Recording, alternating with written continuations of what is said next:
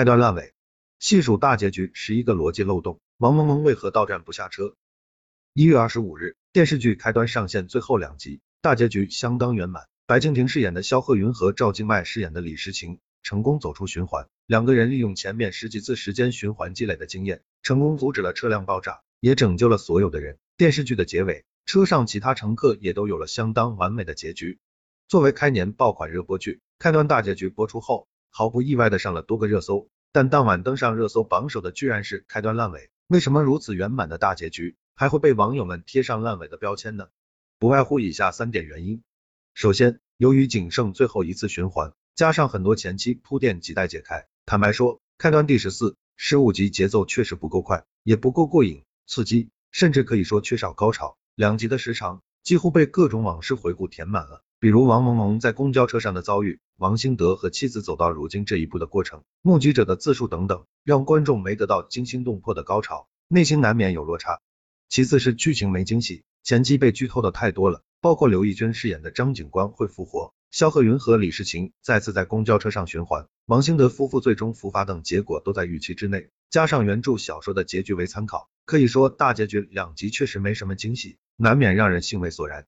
第三点原因，最后两集确实有不少逻辑漏洞，粗略总结一下，至少有十一个细节与理不通。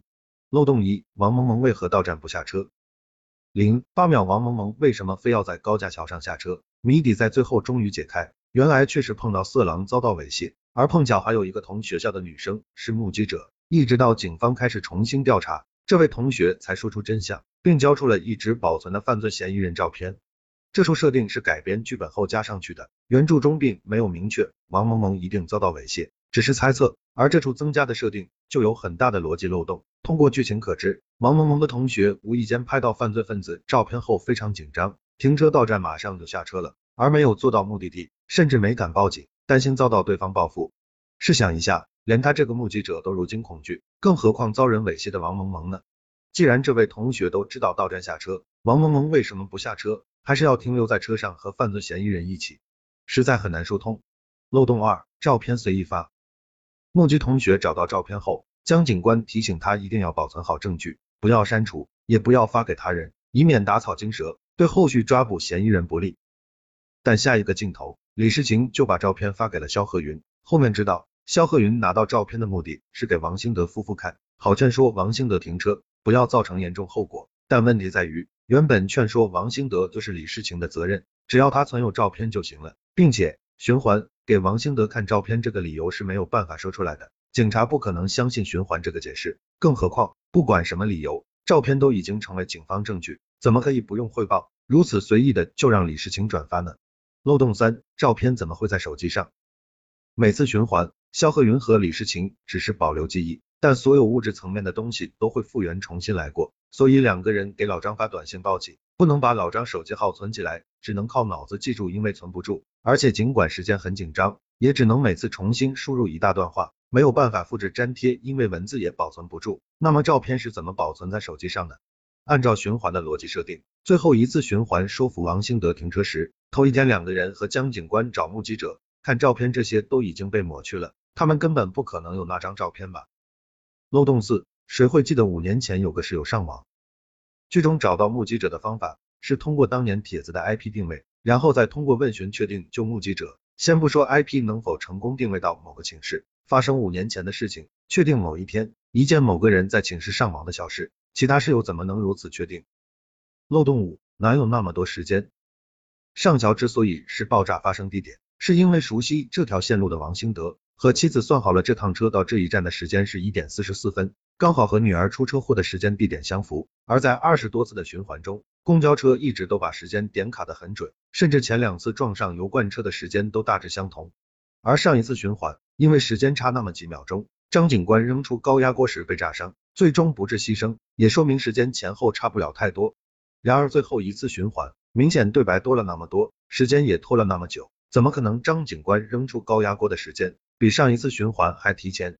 太不严谨了。漏洞六，一车麻木的人都出手了。开端原著小说中，作者就曾回复网友，解释过为什么一车人都不出手，原因是多数乘客是老弱妇孺。电视剧基本延续了小说的人物设定，车上乘客有老人，有带着一大包药的老阿姨。并且在前面多轮循环中，几乎大家都不准备出手，碰到突发情况想的都是躲开及马上下车。最后一轮循环怎么就都出手了？漏洞七，王兴德夫妇为何不引爆？前面多轮循环中，过瘾每次感觉不正常，或有人试图抢过的时候，都是第一时间引爆炸弹。他是抱着必死的心上的这趟车，王兴德同样如此，在妻子被控制住之后，依然加速撞车，在被包抄之后还试图倒车，接触到了高压锅，怎么会不引爆？于理不通。漏洞八，车门怎么就开了？前面循环中车门都是锁上的，哪怕紧急开关都没有用，所以要多次破窗，最后一次不用砸窗户，门就能打开了。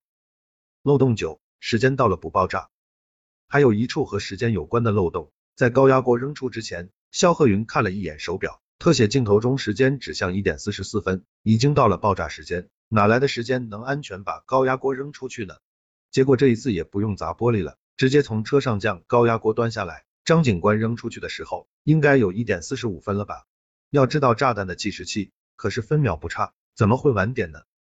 漏洞时，老张怎么轻易放走二人？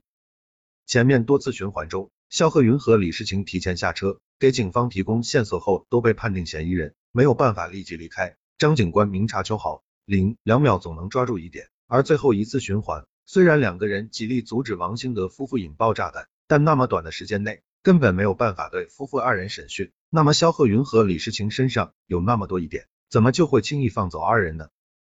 漏洞十一，如何进入循环和走出循环？时间循环是开端重要的元素，也是支撑一切剧情发展的基础。相信所有观众都和我一样，期待剧情的最后能给时间循环画上圆满句号，给出一个合理的解释。因为开端是现实主义题材，我甚至设想过最后两个人再次在公交车上醒来。原来一切都是一场梦，这是一个相对合理的解释。